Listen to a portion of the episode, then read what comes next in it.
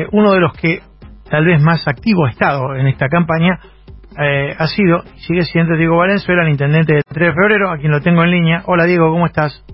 ¿Qué tal, Mauro? Buen día, gracias por llamar. ¿eh? No, gracias a vos por atendernos. Bueno, se te, se te vio, lo destacamos desde el primer momento, en las calles, recorriendo con móviles municipales los diferentes territorios del partido, eh, incluso utilizando altoparlantes para, para dar algunas indicaciones. ¿Cómo recibió el pueblo de 3 de febrero esta actitud del intendente? Bueno, cada día se va entendiendo un poco más esto del aislamiento y la importancia de cumplir.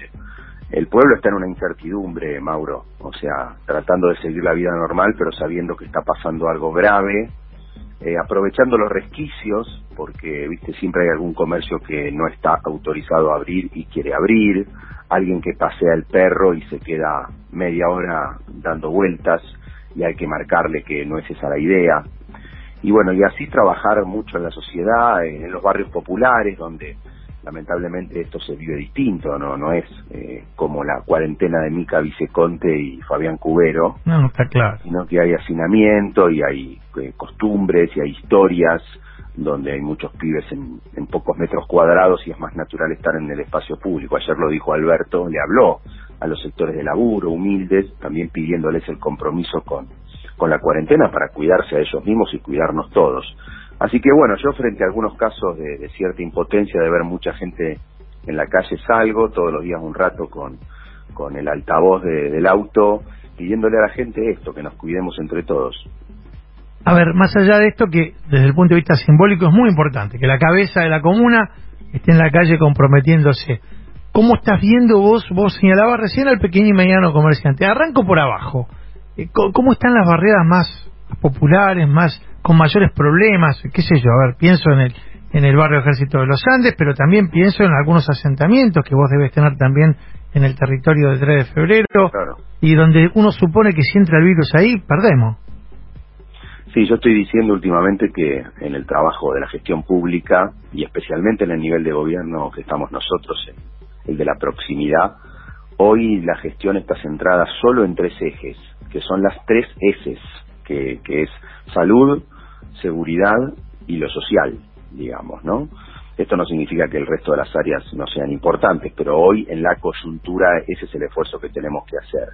Mejorar la respuesta sanitaria, eh, por otro lado, hacer cumplir el aislamiento y mantener la seguridad ciudadana, eh, y en el último eje, que es el que vos planteás, está todo lo socioeconómico, que va desde cómo llegar a los barrios con alimentos, con comedores, eh, tanto con frescos como con bolsones de secos, a partir del acuerdo que hicimos con el ministro Arroyo, cómo lidiar con la gente en situación de calle. Nosotros tenemos un parador todos los inviernos en el marco del operativo frío. Bueno, lo hemos adelantado y lo estamos abriendo ya esta semana para pedirle, invitar a la gente en situación de calle a que esté en el parador y no en la vía pública. Y después todo el mundo del laburo, porque acá tenemos muchas pymes que no están trabajando, estamos en contacto con ellos, los comercios, armamos una plataforma de venta por delivery. Ah, mira. Autorizado. ¿De la municipalidad? Sí. Mira. Sí, sí. Y porque es una manera también de llegar a los adultos mayores y que no tengan que salir. Entonces los llamamos por teléfono a los adultos mayores, les preguntamos en qué barrio están y les acercamos teléfonos de delivery de su zona. Eh, y además los acompañamos, porque te digo que es una de las poblaciones hoy más importantes y que no siempre tienen el acompañamiento, y no hablo de físico, sino de la orientación, la información que, que necesitan.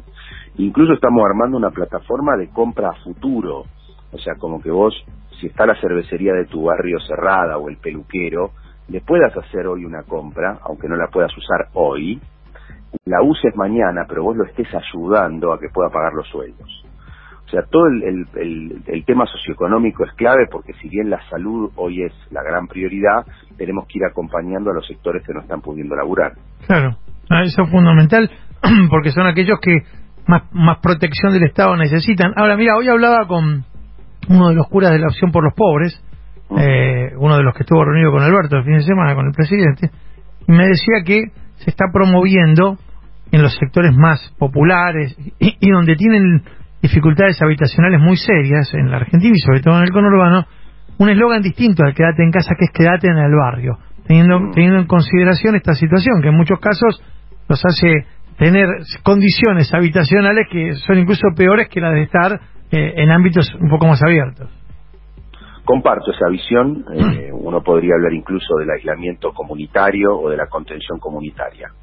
Eh, hay dinámicas sociales que hay que entender, que uno no puede forzar y tratar de que el aislamiento sea igual en todos lados. Eh, la idea es reducir la circulación del virus. Así que en cada lugar se puede hacer con, con los matices, pero hay que enfatizar ahí. Yo no estoy en la, en la línea inconstitucional de cerrar los municipios. Eh, no solo porque es inconstitucional, sino porque es impracticable. Cualquiera que conoce el conurbano sabe que vos no podés poner una montañita de tierra o una valla, eh, dado que es muy porosa el límite entre un municipio y otro. No hay fronteras. Las fronteras hay entre países. Entre municipios hay una calle que divide, la gente que va y viene. Sí tenemos que ser enfáticos en el control del aislamiento, en que haya eh, una penalidad por el hecho de estar en la vía pública sin justificación, Hemos hablado con intendentes de la zona y acordamos un control conjunto en la zona, llamémosle del oeste, La Marque, Ruta 8, a partir de un diálogo que tuve con el intendente Zabaleta de Hurlingham. Lo estamos haciendo y colaborando con la policía en todo lo posible. Vos sabés que la policía no tiene todos los recursos que, necesita. Eh, a veces uno pide más control y, y, ese control no se da por una cuestión de posibilidades. Hoy, de hecho, estoy recibiendo en un polideportivo a, a 90 policías que nos manda la bonaerense, coordinados con Bernie, para reforzar el control, especialmente en los lugares de más concentración de gente, después de las escenas que vimos de centro comercial y de cajeros automáticos, para que sean también ordenadores de ese momento. Fundamental. Obviamente volvamos al aislamiento. Fundamental. El otro día lo hablábamos, esto también con autoridades, que nos decían que seguramente el problema fue que se concentraron cobros y actividades que venían, eh, digamos, suspendidas porque los bancos no tenían funcionamiento durante varios días y esto provocó lo que lo que vimos el, miércoles y el jueves y el viernes que Diego es preocupante en términos de aglomeración de gente en las calles. Sí, sí, preocupante. Eh, estaba dentro de las partes justificadas del decreto porque yo salía a dar vueltas, si bien acá no, no tuve esas escenas de gran aglomeración. Vos veías que la cola estaba en el comercio, porque el comercio no deja entrar a todos juntos y eso está bien, y en el cajero. Y después cómo se hace la cola, bueno, ya ahí depende un poco de la responsabilidad social, ¿no? Yo creo que es importante la planificación de todas estas cosas, Mauro. Ahora viene el pago a los jubilados. Algunos de los bancos que pagan jubilados no son no son eh, muy responsables, eh, no no los tratan como merecen. También no les han enseñado del todo a usar las tarjetas.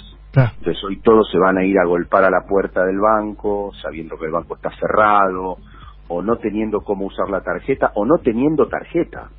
Y esos jubilados dependen, dependen de ese ingreso para el abastecimiento. Así que es muy importante que se organice, no sé, el Banco Central, el Gobierno Nacional y los bancos para eh, abastecer bien a los cajeros y darles la información correcta. Diego, gracias por este contacto con Delta, como siempre. Ha sido un placer. Un abrazo enorme. Diego Valenzuela, intendente de 3 de febrero.